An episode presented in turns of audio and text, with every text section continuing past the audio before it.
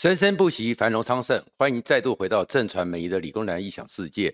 上个礼拜呢，我有提到说，其实我是非常真诚的，奉劝侯友宜，七月二十三之后，自己衡量自己，自己知道自己的情况，认清现实，衡量自己，做出最聪明的选择。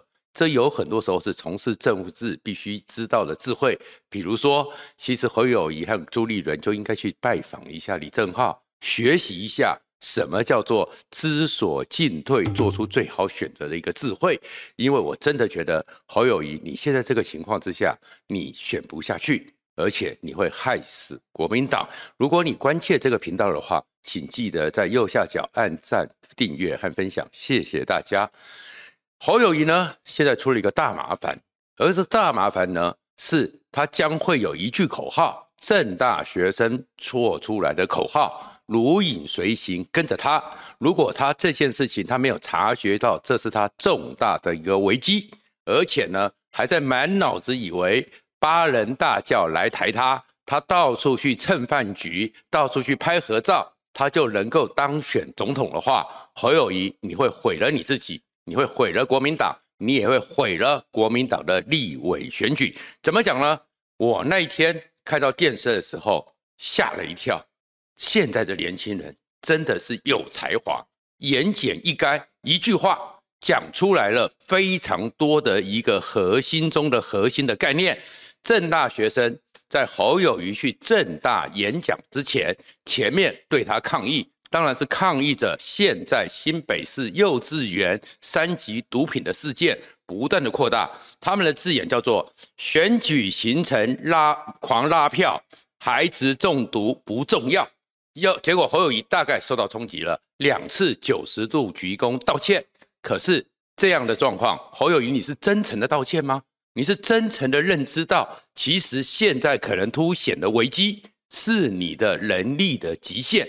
你要选总统，你又要顾新北市，又要回应新北市选民对你的期待，你的能力根本做不到，你的团队根本没有这个能力。其实你真的知道，现在的状况是你能力极限已经被暴露出来了。侯友谊呢，最近闹了很多笑话，闹了很多状况，而这个状况呢，比如说国民党好死不死，所以用了一个老三餐盒，正好呼应着你已经两次民调都是第三名，被人家笑。不过这只是一个茶余饭后的花絮。侯友谊呢，人家杨文科。做了一个场合场子给你，事实上我们也知道，那是朱立伦在幕后很努力的竹竹苗的一个合合作，然后请你去当主人，请你去当主角，给你做一个场子，然后呢又把薛明志也拉来了，高洪安在那边闪闪躲躲，至少也待了二十分钟，可以做一个暗示，好像你正在整合，然后拍个大合照。可是第二天你受访的时候，你怎么会？讲出叫做杨科长，我还好意的说这个叫做杨文科县长，简称杨科长。但是你自己没有察觉口误，然后把人家这样降级，你这个时候其实非常失礼。这里面状况代表什么？你连察觉到你讲错话的能力都没有，而是后面当这个新闻被播出来之后，被人家拿来不断嘲笑杨科长，人家是主人呢。人家帮你这么多忙了，所以侯友宜，你是不是已经心力交瘁？然后真正的严重的危机，这些东西都只是花絮。真正严重的危机是，你想选总统，可是你的战车还没跑，螺丝掉满地，而你根本不知道这个战车可能就跟苏联、俄罗斯的战车一样，随时就会自我崩解、自我解体。原因就是新北市的幼稚园中毒事件。那你这个事件？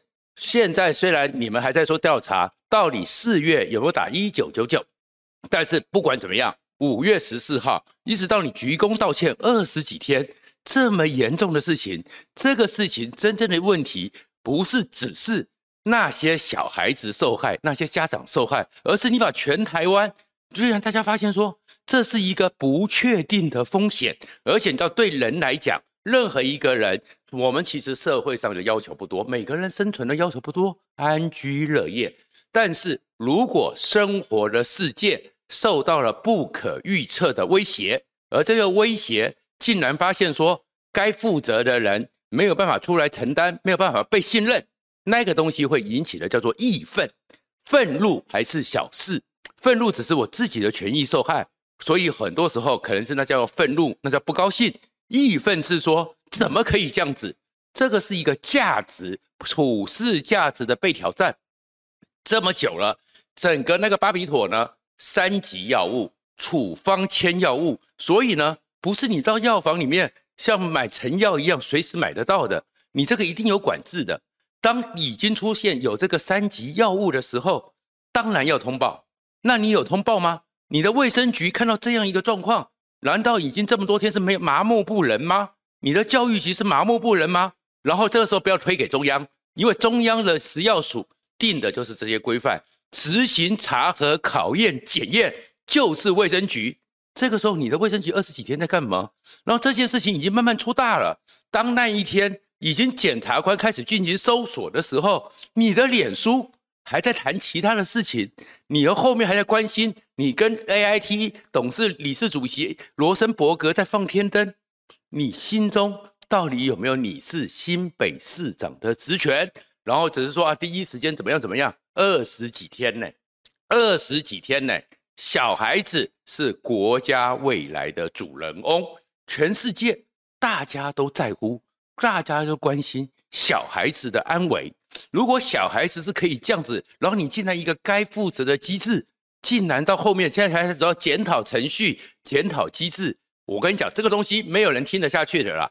而你再回去看，从五月十四一直到后面你鞠躬道歉，你的行程在干嘛？你的行程就是到处在动算、动算、动算，吃饭、吃饭、吃饭。我又跟谁吃饭了？谁跟我吃饭之后又抛出照片？所以整合成功，难怪政大学生会说你说只是选举行程狂拉票，小孩中毒不重要。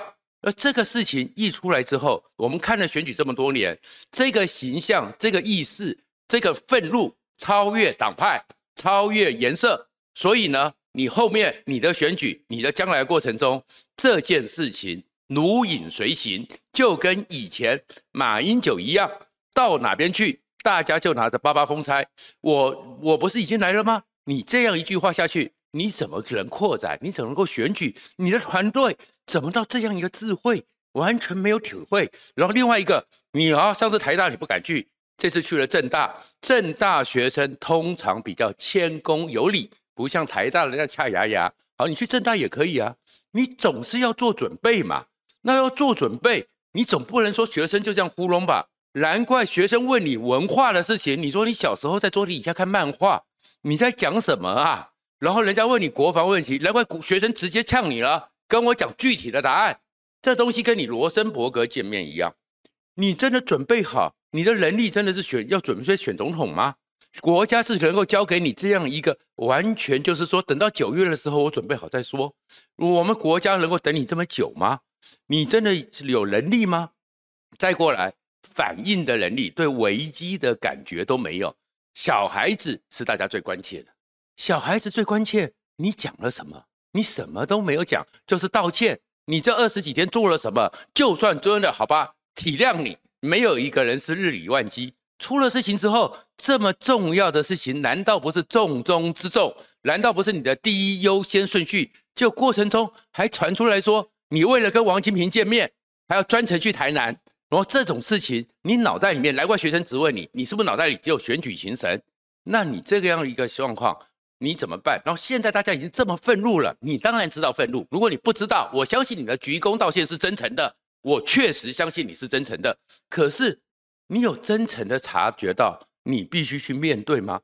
然后还在那边零到六岁国家养，郭董讲的很有道理，你也要做。你这个时候不是在吃郭台铭的豆腐吗？然后你会看到下面的一排留言，这边刷的是什么？零到六岁国家养，用彩虹药水养吗？你自己的小孩子，你都没有展现出真的就是人家的小孩，就像我的小孩。我作为地方父母官，我当然关切那样的一个积极处理、察觉危机都没有。然后这个时候，你在这个场合里面怎么会抛出零到六岁国家养呢？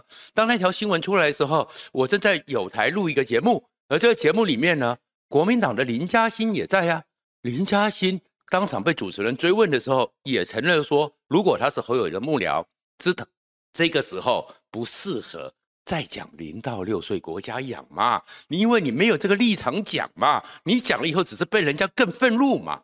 你怎么会讲？那第二个呢？你会看到那个整个郭粉那边老虎军团，那更是炸锅了。社会上有很多人问啊，你说你要选总统，那你要选总统，你凭什么选总统？你的方向是什么？结果就是郭董讲和平宣言很好，我会跟着做。郭董讲零到六岁国国家养，我会跟着做。那什么都是郭归侯随，那你干脆让郭台铭选就算了嘛。所以你怎么会符咒？难怪郭粉一直不能谅解你，难怪韩粉现在也出来回报你那个呵呵，让韩粉也受不了。所以你不可能团结，你不可能团结之下，你不可能让国民党真心服气的相信你会带他们赢，会带他们下架国民党。所以。整个国民党内心慌了，而慌了以后呢，如果郭台铭现在当然他是保持着非常冷静的态度，而且他也知道国民党一直在诓他，说，哎，你有承诺过哦，所以郭郭台铭现在也不会主动的展现出是不是跟柯文哲会具体结盟，郭台铭也没有展现出他是不是真的会独立参选，他是一个看起来有在继续活动，但是他没有参选的内参选状态。可是这个状态里面，很多人就在看着啦。那你侯友谊选得下去吗？七二三这个状况里面，你已经我上次已经讲到，很多国民党的小鸡盼到柯文哲这样一个强势的压过来，已经很紧张了。现在连游淑慧都出来讲话，说你的腰要软一点。游淑慧也要去思考说，是不是跟柯文哲那边的选票保持一个比较友善的关系？你这样子下去，七二三那一天。你怎么选呢？如果郭台铭真的独立参选，我是开个玩笑讲，上一次你是第三名，连续两次第三名的民调，所以呢，民众已经在嘲笑你说，民众党有个黄珊珊，国民党有个侯珊珊，都是第三，连续两次第三。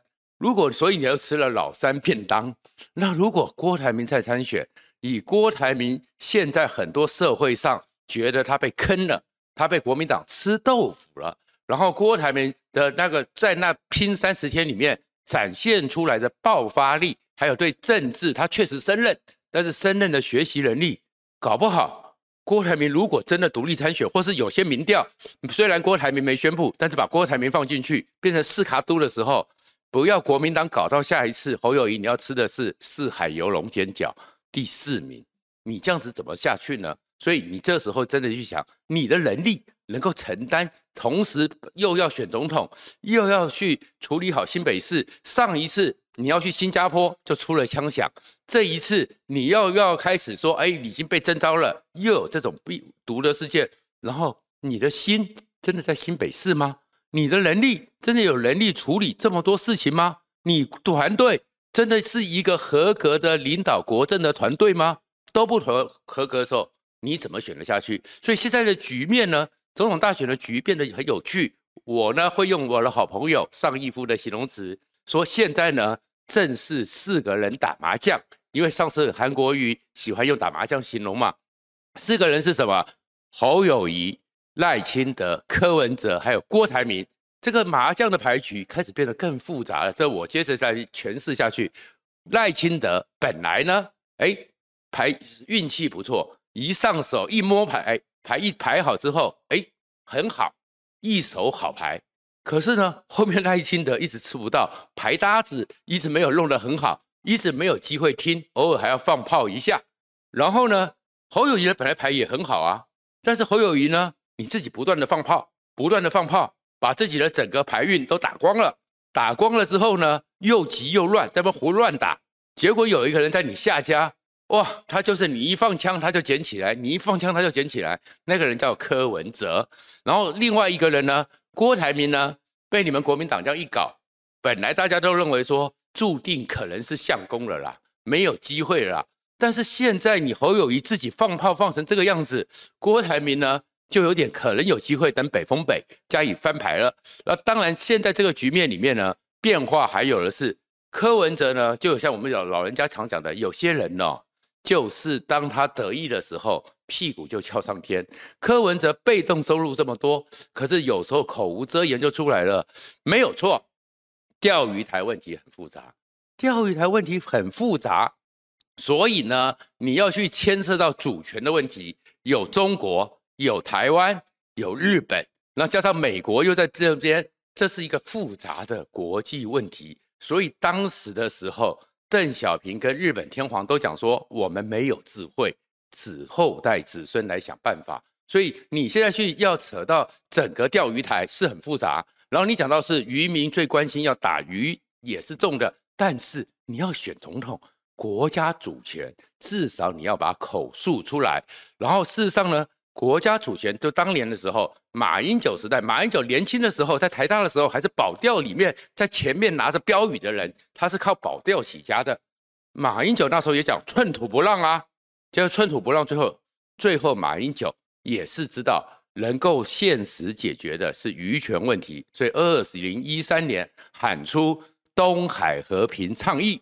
东海和平倡议之后，跟日本签的台日的渔业协议，怎么样去确保我们的渔民在钓鱼台附近海域能够捕到他们可以捕的鱼，日本不能不会干扰，然后维持着现在的一个现状，模糊一下，这是对的。但是你柯文哲，你就要这样一随便乱讲，没有一个完整论述，所以你会失分。然后，然后侯友宜呢，你这是抓着乱打，主权最重要。但是你不要忘了哦，你是代表国民党，钓鱼台以东海和平倡议，然后台海台日渔业协议，这个是马英九定下来的，是国民党的基本政策。那你侯友宜你自己呢，去骂了柯文哲，说主权最重要。但是难怪和郭柯文哲回你一句，那你有什么做法？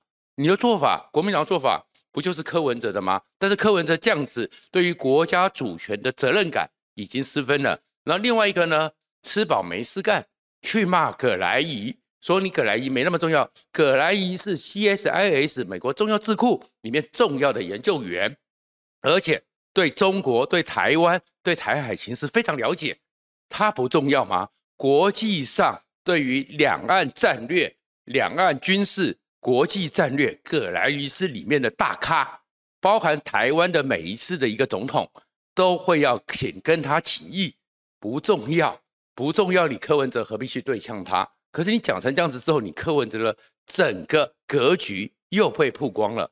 所以现在这个局面，但是至于赖清德呢，一个性平的状况，我很常常讲的是说，我很有个律师朋友。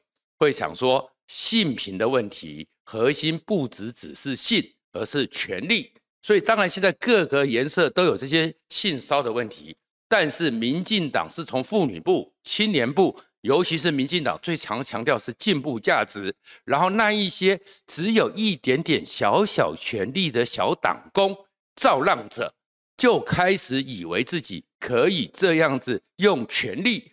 去做一些不适当的事情，民进党受伤也很重，所以这场局已经开始越来越模糊了。可是这模糊里面，赖清德有赖清德的考验，柯文哲有柯文哲要自我限制的一些自我的历练。但是侯友谊呢，你什么都没有，你的准备不足，你的团队不足。如果说当你今天连现在的一个新北市政，你都这样子螺丝掉满地，你落跑的正当性。也都没有了，所以此时此刻到七月二十三，真的柯文哲和侯友谊要想清楚，郭台铭也许不会赢赖清德，但是他会不会就是像我上次所讲的，成为一个这场总统大选里面最强的鲶鱼，然后甚至有北风北的机会，恐怕都在未定之天。谢谢大家。